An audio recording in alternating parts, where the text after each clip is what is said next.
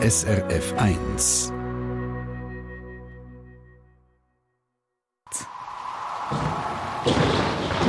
SRF 1 Wetterfrage. Guten Morgen, Jan. Schönen guten Morgen. So, jetzt muss ich noch schnell. Doch, es ist das richtige Ja, Mikrofon. äh, jetzt bin ich so, du bist schon ganz, ganz lang am Arbeiten heute Morgen. Lange es dir gleich noch zum Lauberhornrennen zu verfolgen? Ja, meine Schicht geht bis um 11 Uhr, dann fahre ich etwa eine Stunde heim und das fängt ja um halb eins an. Von dem her perfektes Timing. Wenn, ich nicht du einschlafe. magst, gell? Darum, Genau. ich habe nämlich eine Frage an dich, wegen dem Wind. Wenn man jetzt bedenkt, dass heute die Abfahrer am Lauberhornrennen mit über 100 km pro Stunde unterwegs sind, also mir gefriert da nur schon das Gesicht ein, wenn ich daran denke. Welche Rolle spielt denn da der Wind beim Temperaturempfinden? Also ganz einfach. Jeder Mensch ähm, der hat ja etwa so eine innere Kerntemperatur von 37 Grad.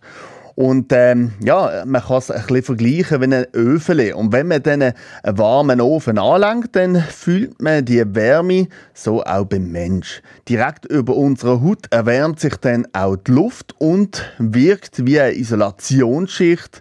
Wenn man sich nämlich unter einem Mikroskop die Haut anschaut, dann wird unsere vermeintlich doch glatte Haut eher aussehen wie ein Gebirge mit grossen Bergen und tiefen Tälern und dazu hat es noch dichten Wald, also mehr oder weniger viel Haar auf unserer Haut.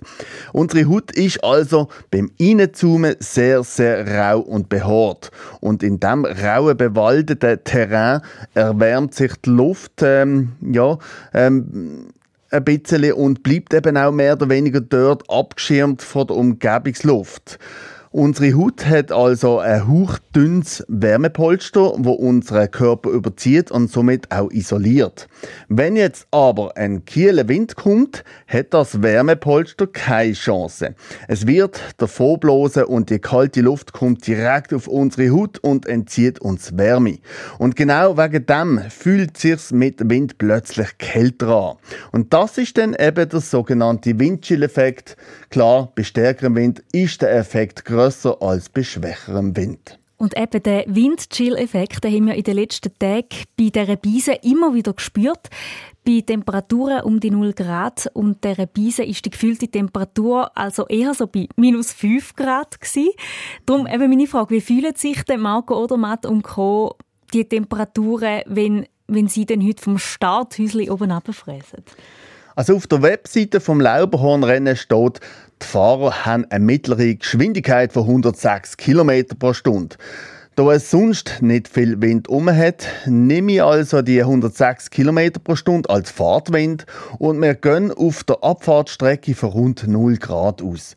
So kommt man auf eine gefühlte Temperatur von minus 11 Grad. Aber da ja der Odermatt eher schneller ist als der Durchschnitt, wird es für ihn eher noch kälter anfühlen. So hoffe ich einmal.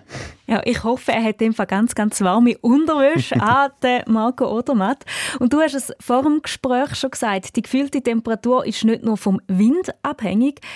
Was gibt es denn sonst noch für Faktoren, die Einfluss haben auf die gefühlte Temperatur?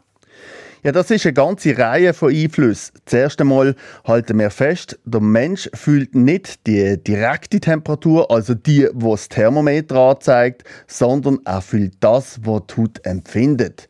Die gefühlte Temperatur ist, wie wir es schon erwähnt haben, klar sehr stark vom Wind abhängig, aber auch zum Beispiel von der Aktivität vom Mensch. Ist er gerade am Joggen bzw. am Lauberhorn runterfahren mit brennenden Oberschenkel oder steht er nur um, schaut zu und bewegt sich? Natürlich kommt auch oder kommt es auch auf die Bekleidung vom Mensch stark darauf an. Haben wir einen dicken Wintermantel an oder stehen wir sozusagen in der Unterhose draussen? Ein Einfluss hat aber auch, ob wir im Schatten stehen oder äh, an der Sonne direkt oder auch eine besonnte Hauswand kann mit ihrer Wärmeabstrahlung einen Einfluss haben das Temperaturempfinden. Übrigens auch die Luftfeuchtigkeit hat eine Wirkung. Ein feuchter Wind, als zum Beispiel eine Beise mit Hochnebel, fühlt sich kälter an als ein trockener Wind, weil in der feuchten Luft wird Körperwärme besser abgeben und wir kühlen somit mehr aus. Ja, jetzt weiss ich, wieso dass ich so gern an einer Hauswand stehe, wo die Sonne scheint im Winter. Und eben, der Den Windschild kann man offensichtlich berechnen, sonst würden dir das ja nicht bei so aktuellen Wetterlagen immer wieder sagen und erzählen. Kann man die allgemein gefühlte Temperatur dann auch so berechnen? Ja, das kann man tatsächlich machen. Für das gibt es ein Klimamensch-Modell. Es ist allerdings eher eine grobe Annäherung, weil jeder Mensch ist wieder anders. Einige sind groß, andere kleiner oder jünger oder älter, fitter oder unfitter etc.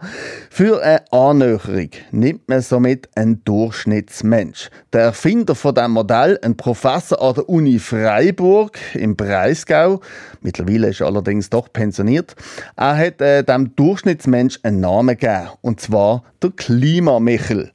Der Michel ist 1,75 Meter groß, 75 Kilogramm schwer und 35 Jahre alt. Der Durchschnittsmensch kann man unterschiedlich bekleiden. Man kann ihn sportlich oder im Unsportlichen betrachten und danach schaut man vor allem auf die Umgebung.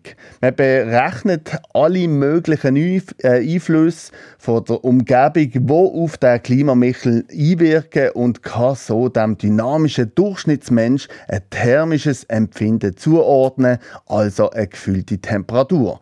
Somit kann man beim Marco Odermatt und den anderen Athleten davon ausgehen, dass der Windchill heute zwar mächtig am Mitwirken ist fürs Kälteempfinden, aber die Muskeln als Wärmekraftwerk und die direkte Sonnenstrahlen werden heute bei der gefühlten Temperatur bestimmt ein grosses Wörtchen mitreden und natürlich auch, was die Athleten genau unter dem engen Kleidungsfe äh, Kleidungsfetzen, wenn man so will, tragen, ist natürlich matchentscheidend. Ja, und jetzt wissen wir, wer heute am schnellsten bei der Abfahrt oben runterfährt, dem drückt heute am halb eins auch ungemein der Windschill am heftigsten ins Gesicht.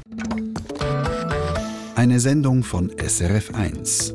Mehr Informationen und Podcasts auf srf1.ch.